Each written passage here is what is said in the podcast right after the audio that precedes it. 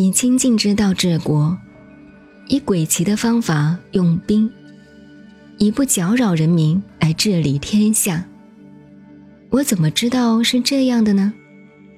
从下面这些事端上可以看出，天下的禁忌越多，人民越陷入贫困；人间的戾气越多，国家越陷入混乱；人民的技巧越多，邪恶的事情就连连发生；法令越森严，盗贼反而不断的增加。所以有道的人说。